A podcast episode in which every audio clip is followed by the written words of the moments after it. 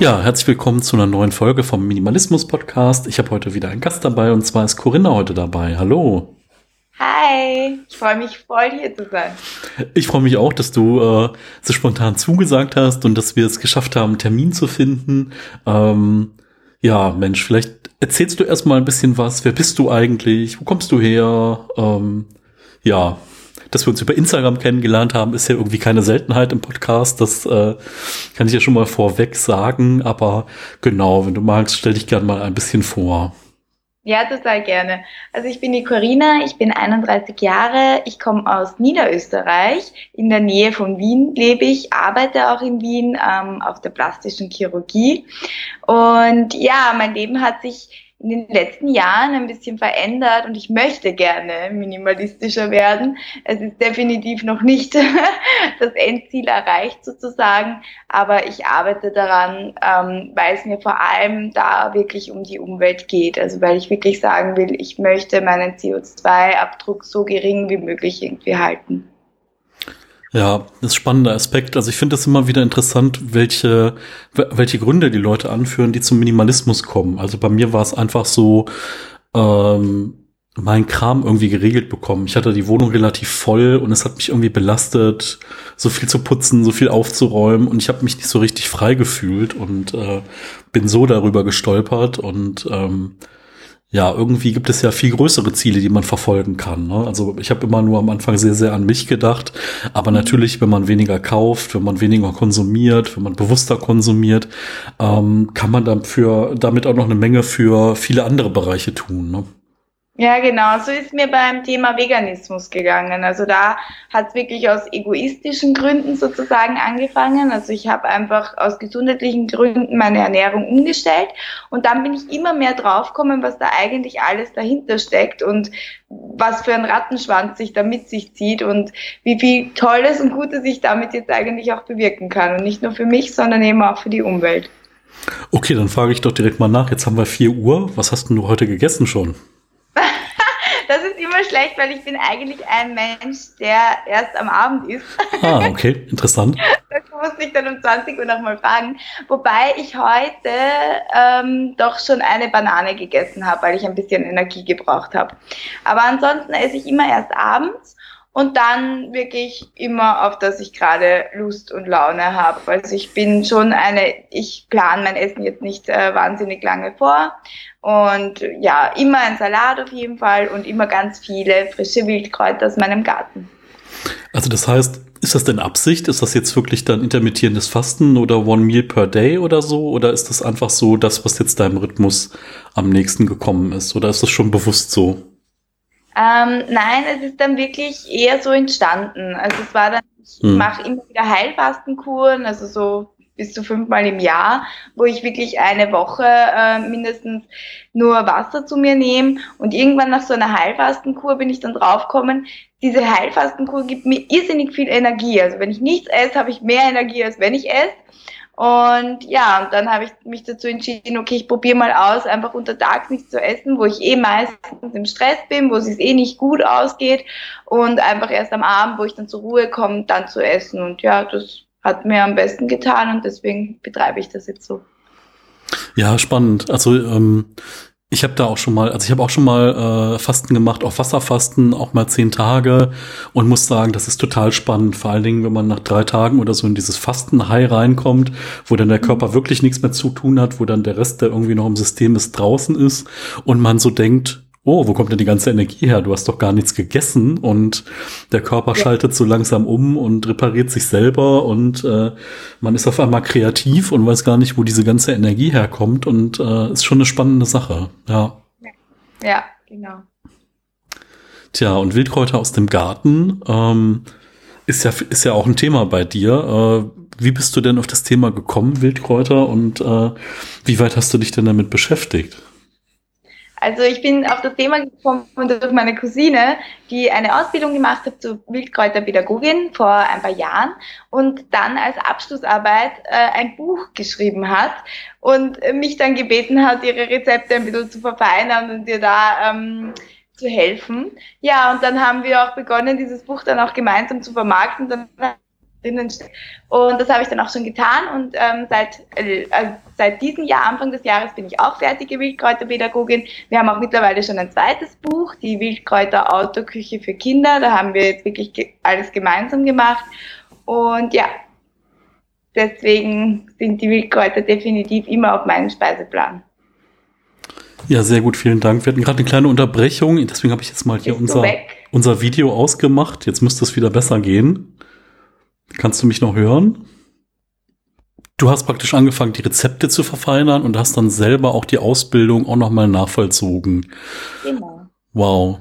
Spannendes Thema. Also wir hatten mal ähm, beim, also ich mache auch einen äh, lokalen Minimalismus-Stammtisch in Köln einmal im Monat, wenn jetzt nicht Corona wäre, äh, auch regelmäßig, aber die letzten anderthalb Jahre ist das halt ein bisschen weniger geworden. Und da haben wir auch einen Landschaftsgärtner, der kennt sich auch ein bisschen mit Wildkräutern aus. Und der hat uns immer mal so ein paar Sachen mitgebracht und dann haben wir einfach mal lange darauf rumgekaut. Und es ja. war unglaublich spannend zu merken einfach, wie komplex das ist. Ne? Also, dass bitter nicht gleich bitter ist und süß nicht gleich süß und was für eine Vielfalt man doch eigentlich da hat. Und für den einen ist es Unkraut und für den anderen ist es halt äh, was Spannendes, um den Salat aufzuwerten. Ne? Ja, das stimmt. Inwieweit möchtest du denn äh, in dem Bereich auch irgendwie mal dein Wissen weitergeben oder aktiv da vielleicht auch mal einen Kurs anbieten oder was machen? Oder ist das im Moment während der Arbeit oder neben der Arbeit gar nicht möglich bei dir? Also meine Cousine hat mit ihrem Mann gemeinsam ein Institut, Never hm. Rest Lifelong Learning. Und ich bin dort auch ähm, im Rahmen der Wildkräuterpädagogik ähm, Ausbildung einmal bei einem Seminar als Leiterin dabei, ähm, mache dort den Kochkurs mit den Teilnehmern. Das funktioniert gut und ansonsten bin ich auch noch bei einem anderen Seminar von der Erlebnispädagogik ähm, aus, weil da bin ich bin auch diplomierte Erlebnispädagogin und da unterrichte ich auch das Modul Landart und da stelle ich den Teilnehmern natürlich auch immer ein bisschen schon die Wildkräuter vor, weil es halt auch gut reinpasst. Also das mache ich schon. Äh, ansonsten ja, mal eine Kräuterwanderung oder so, wenn es sich ergibt, dafür nehme ich mir schon immer gern Zeit, also für Freunde, Familie oder so, das auf jeden Fall. Ja, spannend. Äh, und wie bist du dann in der plastischen Chirurgie gelandet? Also ich habe die Ausbildung zur Diplom-Krankenschwester gemacht hm. und ähm, nach ähm, beim am zweiten, im zweiten Jahr war es so, dass ich mir ein Praktikum aussuchen durfte und ähm, irgendwie habe ich halt so Serien gesehen, so Nip-Tuck und keine Ahnung. Und hm. das hat mich sehr fasziniert und dann habe ich gesagt, ja, okay, ich würde gerne auf die plastische Chirurgie. Und dann bin ich ins Vitaminenspital bei uns auf die plastische Chirurgie gekommen und das war halt eine plastische und Wiederherstellungschirurgie. Das heißt, die haben auch sehr viel, ähm, äh, also wir haben auch sehr viele Patienten gehabt nach Unfällen zum Beispiel, auch zum Beispiel so klassische ähm, Raketenunfälle ähm, nach Silvester, wo wirklich, also an einen Mann kann ich mich bis heute erinnern, der hat ähm, bei der rechten Hand alle Finger verloren gehabt und bei der linken Hand Daumen und Zeigefinger, somit war Greifen nicht mehr möglich. Und sie haben dann von seinem Fuß ähm, die Großzehe ähm, als Daumen quasi ähm, implantiert, also ersetzt. Und das war so eine spannende Operation auch und natürlich auch diese Geschichte danach, wie es ihm dann ging und mit Rehab und so. Ich habe das wirklich lange Zeit dann auch verfolgt gehabt ähm, weil es mir doch auch sehr zum Herzen ähm, ging. Und dann war für mich klar, okay, plastische Chirurgie ist halt auch nicht einfach nur plastische Chirurgie. Also das ist nicht nur, wir machen lauter Barbie-Puppen und Cans, sondern es geht halt darum noch so viel mehr. Und ähm, dann habe ich auf ATV meinen jetzigen Chef äh, gesehen und wusste, okay, zu dem will ich. Also der hat so eine Ausstrahlung gehabt und ja, so positiv für mich gewirkt und ich wusste, okay, wenn plastische Chirurgie, dann will ich unbedingt zu ihm, zum Arthur Borsek, sehr bekannt bei uns in Österreich. Und ja, dankenderweise nach meinem Diplom ähm, hat es dann relativ schnell geklappt. Also ich habe zwei Jahre noch auf einer anderen Station gearbeitet und dann ähm, habe ich mich bei ihm beworben, weil er gerade auch wen gesucht hat und dann hat es gleich geklappt. Und jetzt bin ich seit fast zehn Jahren bei ihm Und das ist eine lange Zeit für mich, weil normal langweilig ich mich schnell äh, überall, aber bei ihm überhaupt nicht. Also es ist halt auch, und es ist immer wieder, er hat auch ein Buch geschrieben, ähm, Deine Nase kann nichts dafür. Also er ist halt auch so ein Mensch, er lehnt auch sehr vieles ab. Also wir machen nichts, wo er nicht hundertprozentig dahinter stehen kann und wir machen nichts nur für Geld sozusagen, sondern es geht halt auch wirklich um den Menschen und einfach wirklich ähm, solche Operationen, wo ich bis jetzt auch fast immer zu 100 Prozent auch dahinter stehen kann. Also es gibt sicher Sachen, wo ich mir denke, ist vielleicht nicht unbedingt notwendig, weil ich es einfach äh, nicht so empfinde oder nicht so sehe. Aber für den Patienten ist es halt in dem Moment auch notwendig. Und ich glaube, man darf ein bisschen aufhören, schwarz und weiß zu denken, sondern da halt auch wirklich zu schauen, was steckt denn überhaupt dahinter. Und ja, das macht mein Chef wirklich, wirklich gut und ich fühle mich extrem wohl. Und ja, es ist wirklich jeden Tag, wo ich aus der Arbeit gehe, weiß ich, ich wir haben wieder so viele Patienten einfach wirklich glücklich gemacht. Und somit ist es für mich vertretbar. Mhm. Ja, ich glaube, also da, da ist es halt total wichtig, dass man ethische Grundsätze hat, dass man die verfolgt und dass man auch einfach mal was ablehnt und äh, genau hinschaut, warum wollen die Menschen diese diese Operation haben, was steckt da wirklich hinter und mit der Nachsorge, wie du gesagt hast, klar, ähm, selbst wenn die Nase dann wieder schön ist danach, äh, ist vielleicht der Kopf noch nicht ganz mitgekommen und dann braucht er vielleicht auch noch ein bisschen Unterstützung, ne? Genau, genau. Das ist es halt ganz häufig. Ja, also ähm, viele Patienten kommen halt mit dem Wunsch, ich will schön sein. Das funktioniert nicht, weil wenn das nicht im Kopf ist, dann können wir das nicht operieren, weil sie sind ja grundsätzlich schön, weil jeder Mensch ist einfach schön ähm, auf seine eigene Art und Weise und äh, das ist halt wirklich oft schwierig. Also wenn dieser Wunsch auch ausgesprochen wird, dann ist es auch jedes Mal so ein Alarm, ähm, so okay, es tut uns leid, aber das können wir nicht erfüllen. Wir können den Höcker wegnehmen von der Nase, wir können die Brust kleiner machen, wir können die Brust größer machen, ähm, was auch immer das Thema ist, aber äh, schön geht halt nur im Kopf. Also das ist einfach ein Gefühl und das kann man nicht operieren. Ja, ja, finde ich, finde ich ganz wichtig, was du gesagt hast, weil ganz oft ist es ja einfach so, ähm, ja, dass diese Schönheitsideale, die äh, transportiert werden durch Instagram, durch Zeitungen, durch, äh, durch Fernsehen und da wird halt so viel getrickst und nachgeholfen und sich mit sowas zu identifizieren, das ist halt auch nicht die Realität, ne? Und da einfach dann irgendwo eine Grenze zu ziehen und sagen, nee, also das können wir nicht erreichen äh, durch sowas, finde ich auf jeden Fall einen guten Ansatz, ja. Ja. Ja, das ist wirklich wichtig, gerade in der heutigen Zeit. Ich kann's, ich weiß, wie ich ein Kind war, habe ich schon auch ähm, natürlich diese Stars bewundert. Ähm, so, ich weiß gar nicht, Sängerinnen wie Britney Spears oder so hm. hingen auf meiner Wand und waren schon noch Vorbild. Und natürlich war da ja auch schon damals, auch in meiner Kindheit, schon vieles bearbeitet. Aber heutzutage mit Instagram ist es, glaube ich, trotzdem noch einmal ein Tick mehr, weil Stars waren eh schon so nicht erreichbar. Aber jetzt sind es halt so doch erreichbare Menschen, denkt man sich, ja. Und das ist, man identifiziert sich vielleicht mit denen auch irgendwie schneller. Man baut vielleicht auch irgendwie eine Bindung zu denen auf und dann, ja, kann es aber auch gefährlich werden.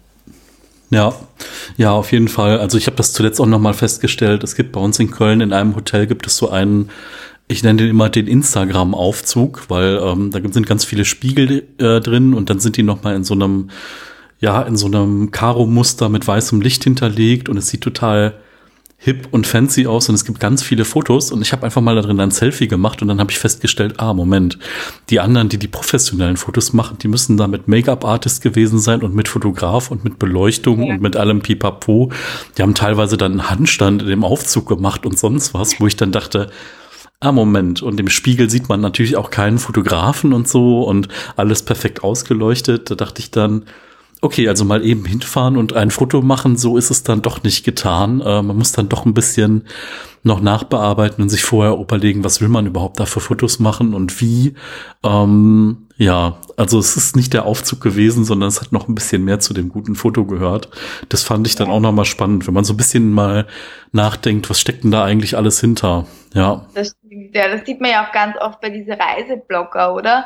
Wo dann irgendwann rauskommt, naja, gut, die, diese Wand, wo sie stehen oder dieses, dieser Meerabschnitt ist doch nicht so leer und ja, das ist halt alles ja gut bearbeitet. Menschen werden wegretuschiert aus Fotos und es schaut so aus, als wäre es der schönste äh, Sandstrand für dich allein und dabei sind da hunderttausend andere Menschen und lauter solche Sachen. Also klar, das erlebt man immer wieder und ich glaube, wir dürften, wir müssen halt alle ein bisschen offener sein und einfach ein bisschen mehr hinter die Kulissen schauen, probieren zumindest und uns nicht zu sehr blenden lassen von der, ja, gern vorgespielten Scheinwelt.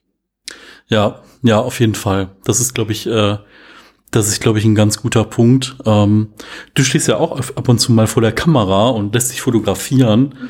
Ähm, wie bist du denn, wie bist du denn dazu gekommen? Das irgendwie, ist das über einen Freundeskreis gekommen? Ähm, oder wie kommt man dazu, sich dann fotografieren zu lassen? Fand ich irgendwie auch spannend, ähm, weil man sieht ja dann auch irgendwie nochmal den Unterschied. Ne? Die Fotos sind nachbearbeitet, man hat einen gewissen Look dann auch dahinter, also je nachdem, ob es jetzt Sommer ist oder Winter. Ähm, du hast Fotos im Schnee, im Wald, äh, an einem See, ganz viele verschiedene. Ähm, wie bist du denn zum äh, fotografiert werden oder vielleicht kann man auch sagen Modeln gekommen? Ja, also bei mir hat das echt schon in der Kindheit angefangen. Ich war immer schon so, dass ich mir gedacht habe, ich möchte mal irgendwie ganz groß wo oben stehen oder wo draufhängen ähm, auf einem Plakat oder in einem Werbekatalog und ähm, habe dann auch meine Mama so lange gedrängt, bis ich dann irgendwann einmal zu einer Agentur aufgenommen worden bin, hm. wobei das leider damals eine Agentur war, das da kann ich auch viele junge Mädels warnen, sobald Agenturen Geld verlangen, ja, eher Finger weg. Also dann ist das eher ein, eine Betrugsmasche und ähm, ja, das war dann damals bei mir auch leider so. Also wir haben dann Geld investiert. Ähm, die Mama hat zum Glück noch so runtergehandelt, dass es nicht so viel Geld war, aber es war dann eigentlich verlorenes Geld. Die haben zwar ein paar Fotos von mir gemacht, die habe ich glaube ich nicht einmal aber bekommen, sondern die waren dann halt dort auf ihrer Agentur-Homepage. Und ähm, ich habe aber nie einen Job bekommen. Ja, und dann irgendwann äh, war dann halt, okay, gut, ich mache ähm, die Krankenschwesterausbildung. Das war auch schon als Kind ähm, so ein Traum von mir, dass ich einmal Krankenschwester werde. Und dann blieb auch gar nicht so viel Zeit mehr dafür. Und dann äh, hat aber angefangen mit so Time for Pictures, TFP, ähm, hm. Bilder nennt man das ähm, wo ich habe dann irgendwie zufällig im Internet so eine Plattform entdeckt, ähm, ich glaube Modelagentur hat sich die genannt, wo wirklich Fotografen und Models sich quasi connecten können und die können dann gemeinsam sich äh, Termine ausmachen, Fotos machen und äh, jeder hat Rechte an den Fotos, aber niemand verdient Geld daran. Und das war natürlich super praktisch, weil ich hatte dann sehr viele Fotografen, die Interesse hatten, mich zu shooten. Ich wusste auch relativ schnell warum, weil ich halt auch gern mal in Unterwäsche geshootet habe und das ja, hat sich dann schnell, glaube ich, verbreitet und rumgesprochen und das war für die Fotografen auch sehr günstig.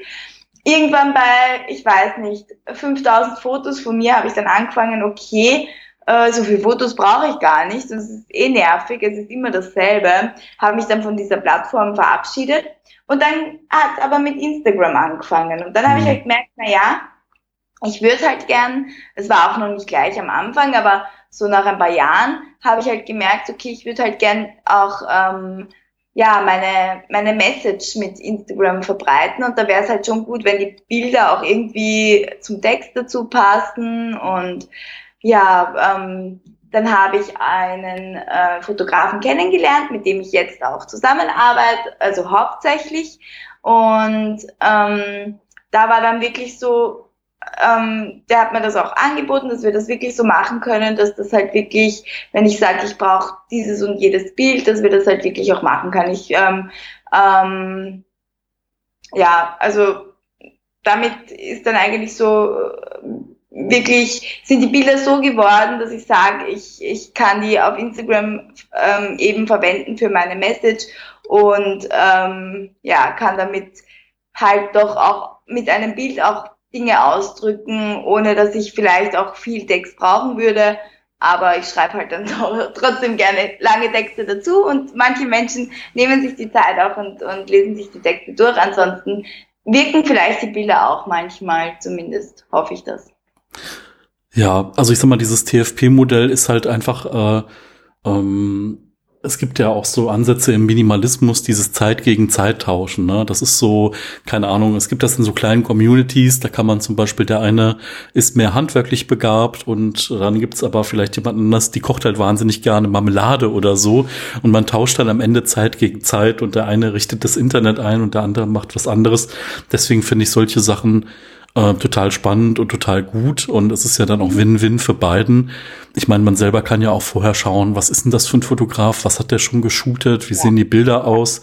Und wenn man dann sieht, der ist jetzt vielleicht der totale Amateur äh, oder äh, er hat vielleicht eine Bildsprache, die einem nicht gefällt, dann ähm, kommt es einfach nicht zustande. Ne? Und sonst, wenn man dann was findet, wo man sagt, ja, es passt für beide, ist das ja eine gute Sache. Ne? Und man bekommt die Bilder und äh, ist ja auch immer eine Erfahrung, wieder mit jemand anders mal zusammenzuarbeiten. Und äh, aber klar, ähm, ist ja gut, dass du jetzt jemanden gefunden hast, mit dem du hauptsächlich zusammenarbeitest. Dann kennt man sich ja auch schon, ist eingespielter ja. und äh, kann dann vielleicht auch gemeinsam einfach mal ein paar neue Dinge ausprobieren. Ne?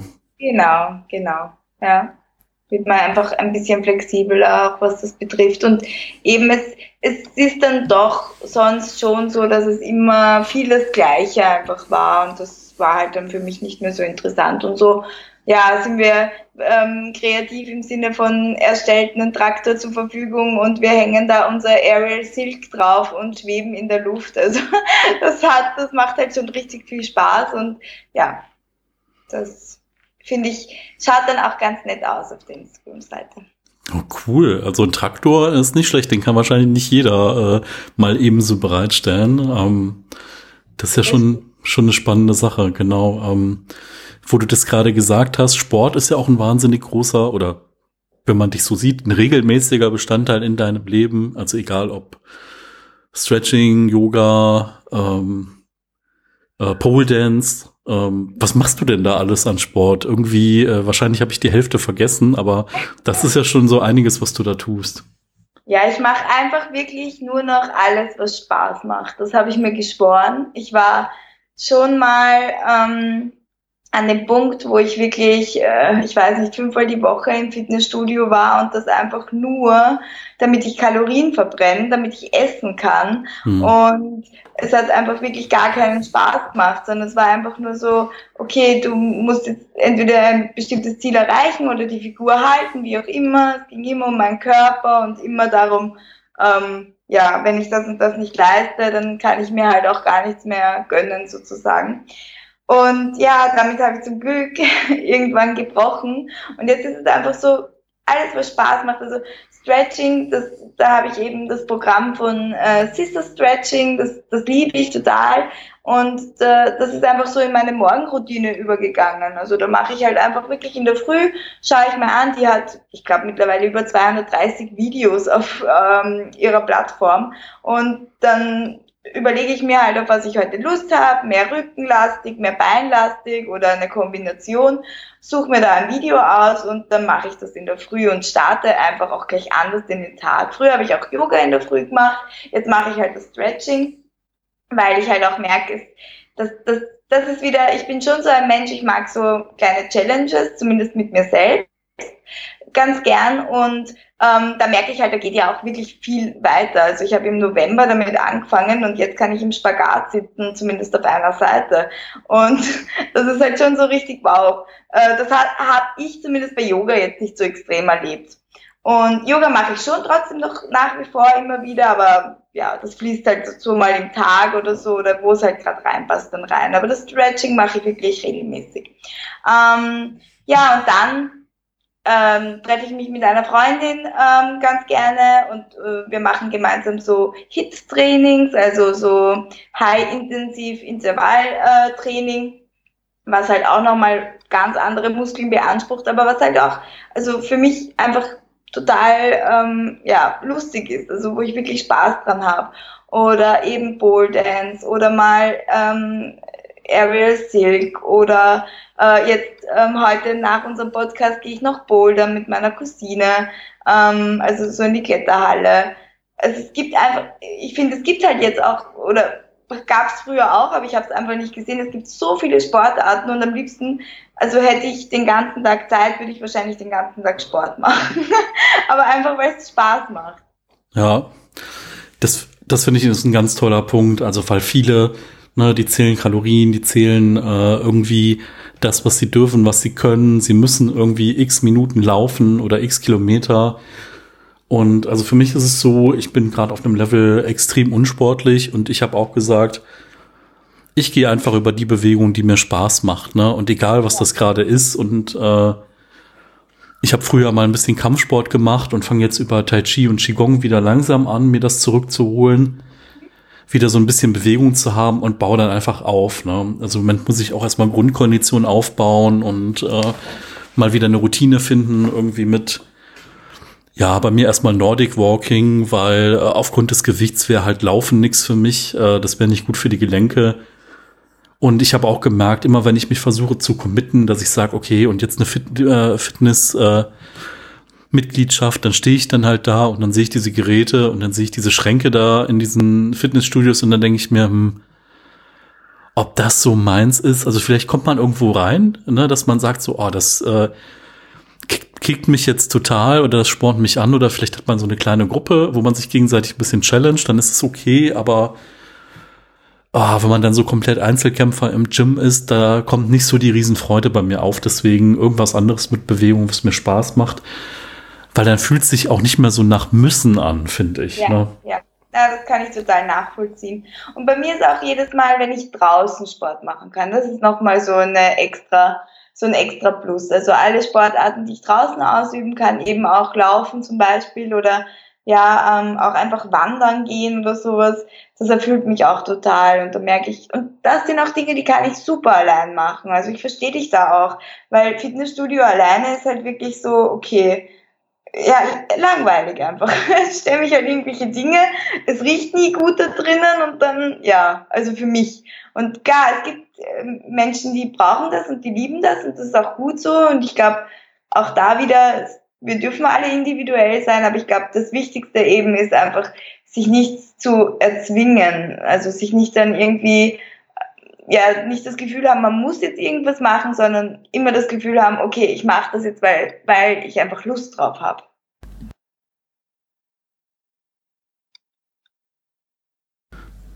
Ja, ist ein, äh, ist ein guter Punkt auf jeden Fall. Ähm, tja, ich überlege gerade, du machst ja schon wahnsinnig viel, ne? Du machst viel Sport, du hast deine feste Arbeit, du hier und da gibt's dann mal äh, Shootings. Gibt's irgendwas, wo du sagst, keine Ahnung, das ist die Corinna in fünf Jahren oder so? Oder gibt's irgendwie, dass du sagst, du arbeitest da auf ein, zwei, drei Ziele hin, wo du, wo du hin möchtest, vielleicht noch irgendeine Weiterbildung, irgendeinen Abschluss oder ähm, Gibt es da irgendwas oder würdest du sagen, nee, ist alles gut so, wie es gerade läuft und entwickelt sich einfach mit der Zeit und so kann es weitergehen? Oder gibt es da noch so ein paar Pläne für die Zukunft im Moment? Nein, es gibt tatsächlich, also vielleicht keine konkreten Pläne, aber auf jeden Fall Wünsche und Träume. Mhm. Das lasse ich mir auch nicht nehmen. also das ist das, was ich auch brauche, ähm, damit ich weiter angespornt bin. Also ich bin in der Ausbildung zur Lebens- und Sozialberaterin, die ist nächstes Jahr im Jänner, wenn alles gut geht, fertig. Mm, und dann, ja, steht da schon noch so ein ganz großes Ziel, eine Weltreise an. Also das ist wirklich was, was ich so, so, so gern machen will. Ähm, aber da gibt es noch keinen konkreten Plan, weil das Problem ist, oder das Problem, aber meine Vorstellung wäre halt das Ganze mit eben so minimalistisch wie möglich, mit Rucksack und Zelt und einfach drauf losgehen und so viel äh, wie möglich auch zu Fuß schaffen und gar nicht viel irgendwie, weiß ich nicht, fliegen, Bahn oder sonst irgendwas brauchen. Ähm, ja, trotzdem aber so viel wie möglich sehen. Und ja, da, da spießt sich noch ein bisschen. Also das, da weiß ich auch, dass ich das dann irgendwann einmal, wenn ich es machen will, konkret planen muss, sonst wird das einfach nicht funktionieren. Ähm, aber das ist auf jeden Fall auf auf der To-Do-Liste, also in den nächsten fünf Jahren will ich das erlebt haben. Und dann, ähm, ja, würde ich gerne mein Haus verkaufen. Ich wohne jetzt momentan in einem Haus, das über 100 Quadratmeter hat und mir einfach viel zu viel ist. Also, mhm. wo ich eben auch merke, da, darin könnte ich nicht minimalistisch werden, weil dann, dann, dann ist es leer. Und jetzt ist es halt voll, aber ja, einfach auch erdrückend voll. Und ich würde mir gerne ein Tiny House kaufen. Ja, ein großes Grundstück, ein Tiny House, Selbstversorger, so gut es geht. Also wirklich Gemüse anbauen, Obst anbauen. Mal schauen. Bin gespannt. Wenn ich das jetzt hier sage in dem Podcast und mir den in fünf Jahren nochmal anhöre, sitze ich hoffentlich in meinem Tiny House und bin Selbstversorgerin. Ja, spannend. Also ähm, ich weiß, also ich weiß natürlich gar nicht, wie es in Österreich aussieht, wie es in der Nähe von Wien aussieht. Ähm, mit dieser ganzen Community rund um Tiny Häuser. Also ich weiß, dass es hier immer mehr wird und dass wir aber jetzt hier in Deutschland meistens das Problem haben, da eine offizielle Postadresse, eine erste Postadresse anzumelden, an die man dann auch wirklich so amtliche Post bekommen kann und äh, dass das hier nicht so einfach ist. Viele machen eine Dauermiete dann auf einem Campingplatz. Viele bieten das auch an, dass man da sowas aufstellen kann. Aber da hast du natürlich dann auch nur begrenzten Platz. Ne? Du brauchst, brauchst ja vielleicht auch einen Wasseranschluss und ja, ein genau. bisschen Strom und so. Ähm, ja. ja, das ist auch bei mir jetzt gerade so ein Thema. Also ich suche natürlich schon die ganze Zeit, weil ich habe jetzt keinen Zeitdruck. Ich muss jetzt nicht dringend aus meinem Haus raus in dem Sinn.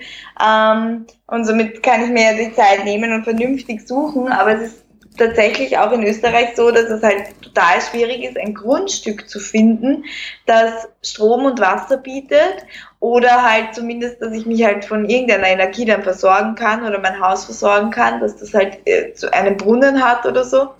Ähm, und man aber keinen Bauzwang hat, weil die meisten Grundstücke sind halt so, mhm. dass du eben innerhalb von fünf Jahren etwas drauf bauen musst. Und ein Tiny House wird halt einfach nicht gebaut, sondern es ist halt einfach schon fertig. Und ja, deswegen, das stimmt, das ist in der Tat nicht so einfach, wie man sich das irgendwie vorstellt. Oder ja. Ja. Ja, ich habe ähm, ich habe gerade mal nachgedacht, äh, welche Verbindung ich noch habe Richtung Österreich und ich habe von Roland Düringer habe ich das äh, habe ich ein Buch gelesen oder eher gesagt ein Hörbuch gehört, das fand ich total spannend äh, äh, Lebt wohl Schlaraffenland. Das war so eine Interviewform, wo er so ein bisschen darüber erzählt, wie er früher, ich sag mal, Autos angehäuft hat in Garagen und dann irgendwann gemerkt hat, nee, das ist nicht so seins und irgendwie ist mehr so Gartenseins und ein bisschen Entschleunigung und einfacheres Leben. Das fand ich äh, ein ganz, ganz spannendes Buch. Das haben wahrscheinlich auch viele Podcast-Hörer noch gar nicht so auf dem Schirm, weil viele lesen immer nur diese Klassiker, sowas wie Simplify Your Life oder irgendwas von The Minimalists oder so oder mein Leben in drei Kisten und so. Ähm, und das ist auch noch mal so ein Tipp. Ähm. Finde ich, finde ich ganz spannend. Also wir haben auch tatsächlich beim, ich mache ja auch einen Online-Stammtisch ähm, dienstags und da haben wir auch tatsächlich zwei Wiener, die dabei sind. Ähm, Echt? Und einen, einen aus der Schweiz sogar. Also wir sind da so im ganzen deutschsprachigen Raum unterwegs. Natürlich der Rest kommt irgendwie hier ähm, aus der Gegend, also rund irgendwie um Deutschland.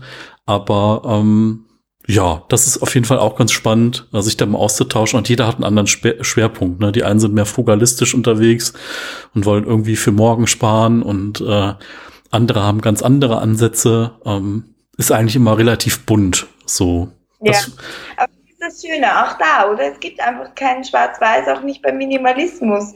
Es hat, hat jeder seinen eigenen Zugang dazu und ähm, ja, jeder einen, einen anderen Grund, warum es dann dazu führt oder warum er das leben möchte. Auf jeden Fall. Und äh, ich finde, man kann ja von jedem was lernen, ne? wenn man mit offenen Augen durch die Welt geht.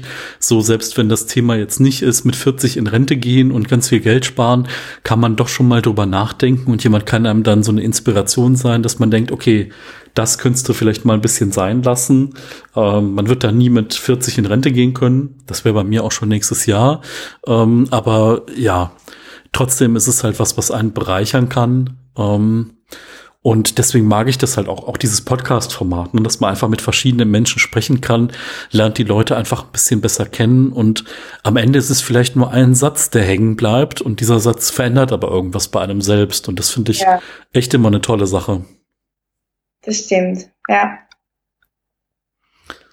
Tja, ähm, jetzt müssen wir vielleicht doch noch mal ein bisschen darüber reden, wie du auf Instagram heißt und äh, dass du ja dann, du hast ja schon mal irgendwie so äh, im Nebensatz angesprochen, dass du irgendwie ja schon viel auch von dir zeigst auf, äh, auf Instagram und ähm, Ja, es gibt ja zwei Wege, wie man das sehen kann. Ne? Der eine Weg ist irgendwie, das macht jemand, um Aufmerksamkeit zu bekommen. Und man kann das natürlich auch unter einem ganz anderen Aspekt sehen, dass man, ja, dass man einfach wieder zu einem natürlicheren Umgang mit dem eigenen Körper einfach hinkommen möchte. Ähm, wie ist denn das dazu gekommen? Wie bist du auf den Namen gekommen? Und äh, was ist so die, die Idee vielleicht dahinter? Was möchtest du damit irgendwie zeigen?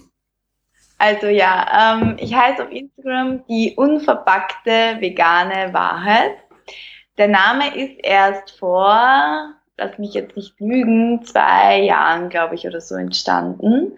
Davor habe ich einfach ähm, ja meinen normalen Namen ähm, angegeben gehabt und es hat auch auf Instagram für mich einfach nur begonnen mit, okay, ich habe eben so viele Fotos von mhm. mir. Ähm, das ist eine Plattform, wo man Fotos posten kann, dann poste ich halt einmal die Fotos. Also das waren halt einfach nur so, gut, ich poste einfach diese ganzen Fotos, die ich von mir habe, von den Fotoshootings und habe da jetzt noch nicht wirklich irgendwie Gedanken ähm, gehabt, dass ich da irgendwie inspirieren möchte oder sonst irgendwas. Ich habe halt immer irgendwelche Sprüche dazu geschrieben, die habe ich mir halt rausgegoogelt sozusagen und das war's, so ist mein Profil entstanden.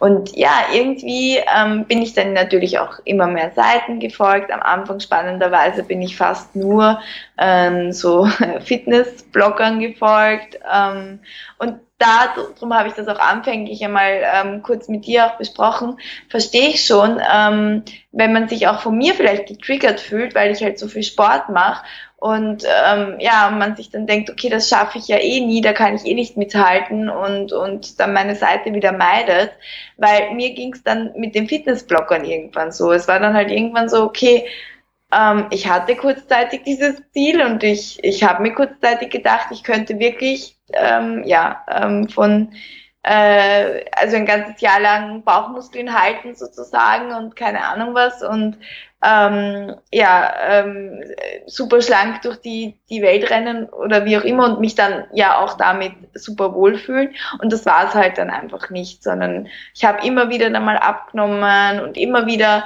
ähm, diese Figuren äh, ja halbwegs erreicht, also ganz natürlich eh nie.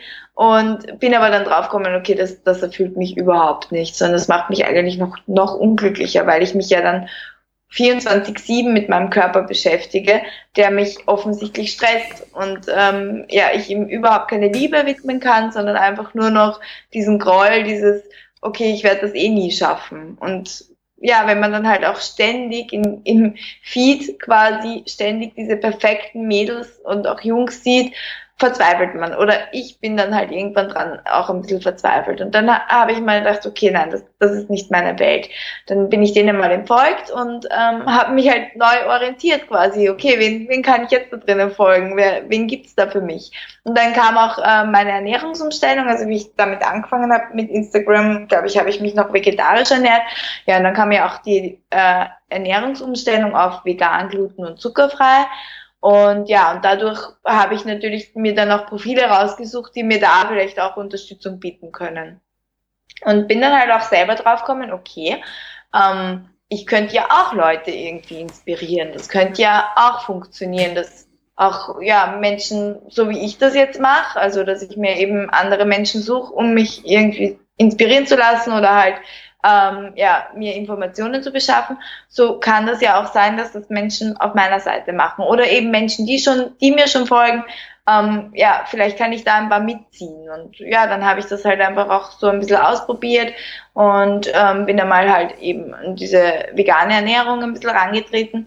Und dadurch, dass ich diese ganzen ähm, Fotos von den Shootings hatte, wo ich halt fast immer leicht bekleidet war, weil es mir auch, das das hat mir halt auch immer Spaß gemacht, muss ich sagen, und immer schon gefallen. Also ich bin halt auch eine, die jetzt nicht unbedingt, ähm, auch zu Hause nicht unbedingt äh, viel Klamotten trägt, ähm, wusste ich ja auch, okay, ich muss ja auch die Leute behalten, die jetzt quasi wegen, wegen dem auf meinem Profil sind. Oder ich muss die nicht behalten, aber ich, ich würde gern, weil ich würde ja auch gern merken, ob, ob bei ihnen vielleicht trotzdem auch irgendwie ankommt, was ich jetzt ändere und was ich jetzt mache. Und es hat auch teilweise echt gut funktioniert. Und ja, und dann ähm, habe ich halt auch irgendwann gemerkt, gut. Ähm, natürlich zieht es ein bisschen besser, je weniger Wäsche dran ist. Also es ist halt einfach so, also Sex sells. Ähm, aber trotzdem, wie gesagt, ich wollte ja auch dann doch Reichweite haben für meine Beiträge und trotzdem werden die Beiträge halt dann auch gelesen und äh, teilweise auch hoffentlich verstanden. Und ich habe dann auch wirklich immer wieder Feedback bekommen. Also am Anfang auch teilweise relativ oft ähm, so, ja, äh, ich habe das jetzt probiert, ich habe mich jetzt eine Woche lang vegan ernährt oder ich habe ja dann auch selber bei mir im Leben einfach so viele Veränderungen die ganze Zeit gehabt. Also ich habe halt auch einfach mal mit dieser veganen Ernährung angefangen, eben aus gesundheitlichen Gründen. Irgendwann habe ich mich damit sehr auseinandergesetzt, bin draufgekommen, was da auch noch alles dahinter steckt und ähm, was man damit auch noch alles erreichen kann und habe dazu eben auch dann Beiträge verfasst. Und dann bin ich auch irgendwann draufgekommen, okay, äh, unsere Weltmeere sind voll mit Plastik zum Beispiel und habe halt dann auch einmal probiert, okay, was kann ich in leicht bei mir ändern und jetzt ähm, kann ich sagen, okay, mein Badezimmer ist hundertprozentig plastikfrei, also da brauche ich wirklich kein Plastik mehr. Und äh, bei Lebensmitteleinkaufen zum Beispiel fällt es mir nach wie vor schwer, wenn ich jetzt Tofu oder so kaufen will, dann ist der halt in Plastik verpackt. Aber ich achte trotzdem sehr stark darauf, ähm, wenn es jetzt um Obst und Gemüse geht, dass ich das nicht in Plastik kaufe und solche Sachen. Also es hat sich halt einfach, es war einfach so ein Prozess und irgendwie ähm, dadurch ist dann auch dieser Name die unverpackte vegane Wahrheit entstanden, weil es ging halt jetzt nicht nur darum, dass ich halt da hauptsächlich nackt bin, sondern es ging halt auch darum, dass ich eben äh, versuche, so gut wie möglich äh, Zero Waste zu leben, äh, eben, dass ich vegan bin. Und es war aber diese Kombination. Also es ist schon so ein, so ein bisschen ein Spiel. Ähm, so, ja, ich zeige mich so, ich zeige mich gerne ähm, nackt oder halt äh, Instagram nackt, so wie ich mich halt zeigen darf. Weil, also wenn es nach mir ging, würde ich meine Brustwarzen zeigen. Ähm, aber ich darf nicht, ja, das ist verboten. Ähm, und aber trotzdem will ich halt diese Waage halten zwischen, okay, ich, ich mache das, aber ich mache das auch aus einem bestimmten Grund. Ich will euch damit auch mit Informationen ähm, oder ich will euch dadurch auch Informationen zukommen lassen.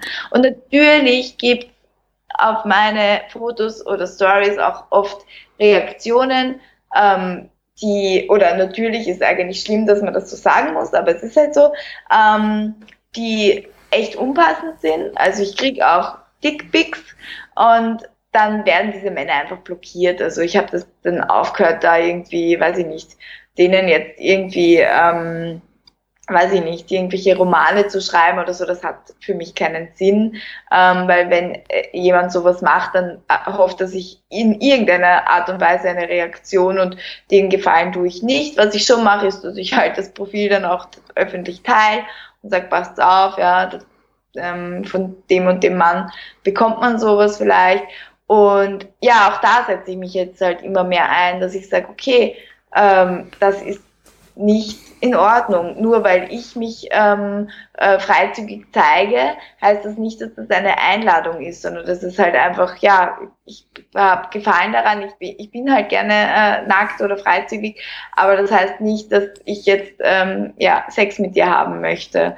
Ähm, und es ist kein Aufruf dazu. Ja, da hat sich mein Profil, also drum, also ich verstehe ja auch, ähm, wie gesagt, wenn, wenn viele einfach äh, dann das Gefühl haben, auf meinem Profil ist zu viel. Also wenn, wenn man sagt, ich will nur in diese eine Richtung mich orientieren, dann ist auf meinem Profil einfach wirklich zu viel. Aber es ist halt einfach mein Leben. Ja, also das ist auch, glaube ich, das, warum ich, na, warum ich dann auch geblieben bin. Ne? Also natürlich habe ich die Bilder gesehen und dachte so, oho, hier, was, was macht denn da die Dame aus Wien und äh, immer nackt im Wald unterwegs und dann habe ich die ganzen Inhalte gesehen und habe gesagt, Moment mal, äh, hier geht's ja eigentlich um ganz viele andere Themen und das ist ja das ist ja ein Teil, ne? wie du gesagt hast, du hast diese Fotos äh, geshootet, du findest die gut, du möchtest die teilen. Ähm, und du hast aber noch viel, viel tiefere Nachrichten dahinter. Ne? Also ich sag mal, dieses ganze Nippelthema auf Instagram ist ja auch ein riesiges Thema. Ne? Also wieso, ja. wieso darf ne, wieso darf irgendwie ne, ein Mann da rum, so rumlaufen, Frauen aber nicht? Ähm, das ist das eine Thema. Ich glaube, jetzt für stillende Mütter haben sie es, glaube ich, rausgenommen. Echt? Ähm, ja. Bin ich mir nicht ganz sicher. Ich glaube aber ja. Äh, weil es da auch schon einen richtigen Shitstorm gegeben hat. Das ist ja auch ähm, dieses ganze Thema Body Positivity. Ne? Da kann man sich ja auch mhm. richtig dran abarbeiten, weil es halt echt, ja, man kann es aus jedem Blickwinkel sehen. Ne? Was ist noch gesund? Was ist noch, was empfindet äh, der Einzelne noch als ästhetisch? Ähm, ich glaube, wichtig ist einfach die Diskussion darüber. Ne? Wie du schon gesagt hast, jeder Mensch ist schön. So und äh, in, ne, wenn wir den Bogen schließen zur plastischen Chirurgie, du kannst es halt im Kopf nicht ändern. Ne? Du musst halt irgendwie ja. selber. Und ich glaube, das ist halt viel ist auch einfach dieser Klickmoment. Ne? Man weiß gar nicht, woher dieser dann kommt und man kann das auch nicht erzwingen. Ne? Das ist genau wie, weiß ich nicht, die Motivation jetzt für deine nächsten sieben Tage Wasserfasten oder so. Ja, wahrscheinlich wacht man morgens auf und sagt, okay, ich hab Bock und Montag geht's los oder so. Und es ja. ist nicht so dieses geplante, okay, ich mache das im Januar, im März, im äh, ja. in dem Monat, sondern es ist so dieses, okay, und jetzt ist der Moment und jetzt geht's halt. Und ähm, dann zieht man es halt auch durch, ne? Und es passt dann halt auch. Ja, ja, also so war es bei mir auf jeden Fall. Aber auch da gibt es vielleicht auch Menschen, die, die möchten sich lieber langsam an, an Dinge rantasten. Die schaffen es halt nicht von heute auf morgen, alles irgendwie umzustellen und brauchen vielleicht auch ein bisschen Zeit. Aber es trotzdem, dennoch, das, das sage ich auch immer und das verstehe ich auch, es braucht auf jeden Fall ein starkes Warum. Warum mache ich das überhaupt? Und was bringt's mir in meinem Leben? Weil wir Menschen sind nun mal Egoisten an und für sich. Und das, wenn das nicht da ist, wenn ich nicht weiß, für was ich das überhaupt mache, dann, dann weiß ich schon, dass, dann kann es nicht funktionieren. Also ja, Klar ja. So dieses Thema äh, Motivation. Ne? Du musst ein Ziel haben, du musst ein realistisches haben, du musst aber auch dafür ein bisschen brennen, ne? damit du irgendwie ja. auch durch die durch die Täler durchkommst. Ähm, was ich eben noch, was du eben noch gesagt hast, was ich spannend fand, du bist ja nicht nur vegan, sondern gluten- und zuckerfrei. Äh, da habe ich mich gefragt, was sind denn so ernährungstechnisch gesehen, was sind denn so deine Laster? Was ist irgendwie was, wo du dann sagst, oh, da habe ich noch mal so ein Heeper drauf oder da habe ich Cravings nach oder dass du sagst, keine Ahnung, weiß ich nicht, ob es dann der Dattel-Nussriegel ist oder äh, irgendwas anderes oder irgendwie veganer Schokokuchen oder gibt's irgendwas, wo du sagst, so, oh, das sind so meine drei, vier Sachen, äh, die ich richtig toll finde und wo ich ab und zu mal Heißhunger drauf hab oder verschwindet dieser Heißhunger auch so ein bisschen mit der Ernährung dann? Ja, es ist gemein, aber der Heißhunger verschwindet, glaube ich, nicht. also bei mir zumindest nicht. Bei mir sind es definitiv Chips. Von Chips kann ich nicht die Finger lassen. Ähm, und da rede ich mir es natürlich dann auch gut, weil, also sie sind ja, nicht alle natürlich, also ich muss schon auf die Packung schauen, aber so normale Kartoffelchips zum Beispiel, die sind ja meistens vegan, gluten und zuckerfrei. Sie haben halt extrem viel schlechtes Sonnenblumenöl drinnen und Salz, aber sonst sind nur Kartoffeln und ja, da kann es schon mal passieren, dass ich dazu schlage. Ähm, man hat natürlich aber auch da schon Alternativen, sehr, sehr gute Alternativen gefunden, aber die kriegt man halt auch noch nicht überall. Mhm. Und wenn ich glaube, das kennt jeder, wenn so ein Heißhunger kommt, dann will man das halt auch vielleicht gleich in dem Moment haben und nicht erstmal irgendwie durch halb Wien gondeln, damit man das bekommt. Aber ja, meine Alternativen dazu sind ähm, Chips aus Hülsenfrüchten, ähm, die auch viel weniger Öl enthalten, viel weniger Fett, äh, viel mehr Eiweiß. Also ich wüsste schon, wie es gehen würde, sagen wir so. Ja. Ähm, aber das darf man auch haben. Ja, gibt es eine spezielle Sorte oder einen speziellen Geschmack oder ist es eher so klassisch dann oder irgendeine wilde Sorte, keine Ahnung, weiß ich nicht, Barbecue oder irgendwas anderes oder sagst du dann so, nee, ganz klassisch oder? Also bei den, bei den Kartoffelchips ja. muss ich klassisch bleiben, weil alles andere ist immer mit Zucker, da, ah. da hätte ich gar keine Wahl. Mhm. Ähm, aber ich muss auch sagen, ich war auch schon früher eher der, der klassische Typ bei den Kartoffelchips. Bei den Hülsen, ähm, äh, also bei den Chips aus den Hülsenfrüchten, da mag ich Peanuts total gern. Also Erdnuss, das finde ich mega. Das erinnert mich so an die Snips. Hm. Ja, spannend. Hab, ja. Ja, und generell muss ich sagen, es ist halt jetzt auch so, dass der vegane Markt wächst und zum Glück auch glutenfrei und zuckerfrei einfach ähm, viel mehr ähm, quasi Anerkennung findet sozusagen und, und viel mehr produziert wird. Ähm, Teilweise zum Glück. Also ich habe mich früher sicher noch einmal eine Spur gesünder ernährt, als ich vor sechs Jahren circa meine Ernährung umgestellt habe, weil es da einfach die Auswahl noch gar nicht so gab. Mittlerweile kann ich halt wirklich zum, zu auch Drogeriemärkten gehen und mir einen Rohkostriegel kaufen, der eben vegan, gluten- und zuckerfrei ist. Also es wird halt jetzt auch einfach einfacher und ja, auch da sage ich nicht nein. Also das kann auch schon mal sein, dass sowas in meinen Speiseplan kommt. Und ja, aber es ist in Ordnung, finde ich. Ja, also ich, ich bin ja nicht, ne, nicht vegan, aber ich ähm, finde mittlerweile sind diese Ersatzprodukte so gut geworden, dass ich die immer mal wieder ausprobiere, weil ich so fasziniert bin davon, wie gut die einfach die Textur hinbekommen. Und äh, dann, ich war mal mit einer Freundin auch irgendwie was essen, vegan, in einem veganen Restaurant und das war so ich sag mal, mehr so chinesisch, äh, thailändisch angehaucht. Und da haben wir dann vegane Ente gegessen und ich konnte es nicht glauben. Und die Freundin hat dann gesagt, das ist mir fast schon zu nah am Original. Also, dass man so echt denkt, ja.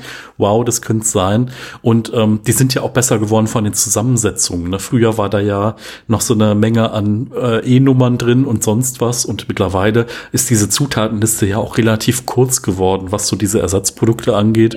Und äh, da mal als Alternative zu sagen, okay, ich nehme jetzt hier, weiß ich nicht, Typ Hähnchen geschnetzeltes oder sonst irgendwas, finde ich äh, eine interessante Alternative, vor allen Dingen in Kombination mit anständigem Würzen, ähm, ist das auf jeden Fall was, äh, ja, wo man es nicht, wo man es gar nicht merkt und wo einem auch nichts abgeht.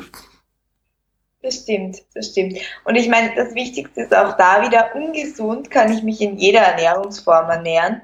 Ähm, und auch, äh, also ja, das, das funktioniert halt einfach in jeder Ernährungsform. Also man darf auch nicht gleich sagen, Veganer sind immer alle gesund. Das funktioniert halt auch nicht immer, weil es gibt halt eben auch welche, die sich davor immer schon von Fertigprodukten ernährt haben und die stellen dann um und haben jetzt halt auch die Auswahl an veganen Fertigprodukten. Aber deswegen ist es natürlich noch lange nicht gesund. Und wenn man sich halt die Waage hält, dann funktioniert es natürlich am besten, dass man sagt, okay, so gut wie wie es geht, so wenig äh, wie möglich ähm, verarbeitete Lebensmittel, sondern halt wirklich frisch kochen, selber kochen, zubereiten. Und wenn es einmal ist, dann kann man natürlich eine Ausnahme machen. Und ja, das mache ich halt genauso. Ja, und so wieder ein bisschen diesen Spaß an dem Kochen auch einfach entdecken, ne? So, wie geht denn irgendwie eine richtige Nudelsoße? Und wenn man dann weiß, okay, als Basis nimmt man irgendwie Sellerie, Möhren und irgendwie Zwiebeln dazu und hat dann auch richtig viel Geschmack drin. Ähm, das, viele Leute machen sich die Arbeit einfach nicht und da kommen halt Kalorien rein durch Zucker und Öl und Fett, was man gar nicht braucht dafür. Ähm, da kann man lieber am Ende noch mal einen Schuss irgendwie gutes Öl drüber geben. Ähm, das ist, hundertmal besser wie das fertige, was man sich da kauft. Ähm, ich fand das auch spannend.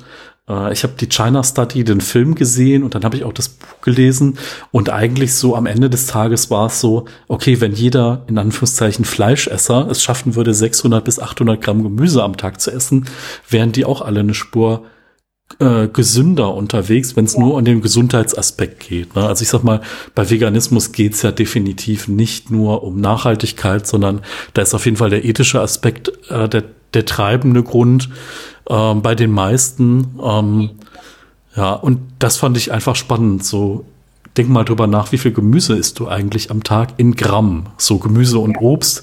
Und äh, was das einfach auch schon mal ausmacht, wenn man das oft in der Ernährung irgendwie hochschraubt oder auch die Leute, die mehr Fertigprodukte ähm, zu sich nehmen, einfach mal gucken, wie viel Gramm Ballaststoffe hast du am Tag. Ne? Und wenn man das, wenn man da dran dreht, das ist echt unglaublich, was sich dann tut. So vom Energielevel her ja. ähm, schon eine spannende Sache.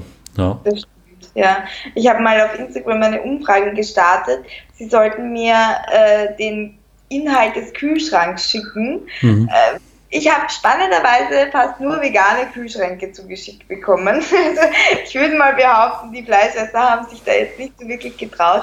Aber ich sehe es halt auch in meiner Familie zum Beispiel oder bei Freunden, die nicht vegan sind. Und ebenso wie du sagst, das ist halt wirklich oft fast kein Gemüse in diesen Kühlschränken. Also nehme ich an, auf dem Teller ist es auch nicht wirklich viel. Und das ist halt ja, man hinterfragt es halt nicht so oft. Oder es sind halt die gängigsten Gerichte, die man halt immer wieder kocht, die man vielleicht von der Kindheit auch schon kennt.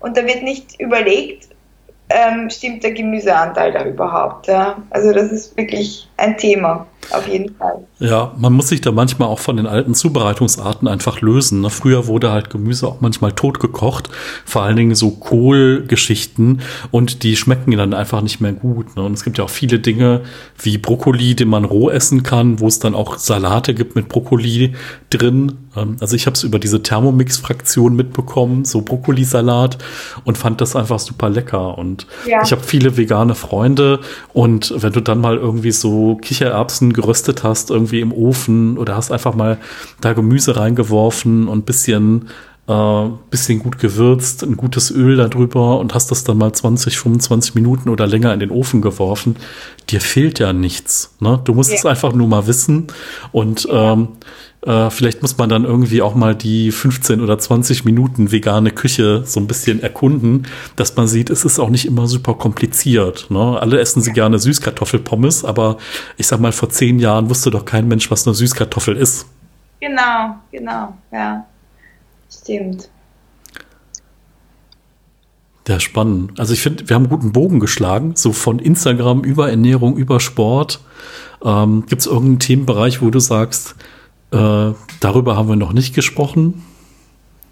Hm, nein, ich glaube, wir haben wirklich mein, mein doch durchwachsenes Leben äh, sehr gut ja, durchleuchtet ein bisschen. Ähm, nein, wird mir jetzt gar nichts einfallen, was da noch fehlen wird. Ja, deine primäre Plattform ist aber wirklich Instagram. Ne? Man findet dich jetzt nicht so woanders nochmal mit Blog oder anderem Profil oder so, oder würdest du sagen primär Instagram, oder? Primär Instagram, ja. Ja. Ich habe schon ganz oft überlegt, auf YouTube was anzufangen, aber es mangelt dann doch auch an der Zeit. Also mit 40-Stunden-Job und so viel Freizeitbeschäftigung ähm, ist das dann doch auch ein bisschen knapp. Und ja, auch so, so richtig dieses, was fehlt noch. Ja, man, man möchte ja natürlich dann auch was machen, was es noch nicht gibt. Und ja, da mal schauen. Vielleicht kommt irgendwann mal was, aber jetzt ist es auf jeden Fall Instagram und ähm, das gefällt mir extrem gut. Also ich bin dort wirklich gerne und es macht mir auch Spaß, sonst würde ich das auch nicht so viel betreiben. Ja, das ist eine Plattform. Ja, Mensch, Corinna, dann sind wir am Ende. Vielen, vielen Dank, dass du die Zeit genommen hast und äh, ich werde dich auf jeden Fall in fünf Jahren nochmal an die Weltreise erinnern und äh, dann gucken wir mal, ob du dann schon unterwegs warst und ob wir darüber dann reden oder ob wir über ein anderes Thema reden. Und ja, vielen Dank, dass du dabei warst. Ja, vielen Dank für die Einladung. Ich bin auch gespannt, was in fünf Jahren sein wird. Dankeschön. Tschüss. Tschüss.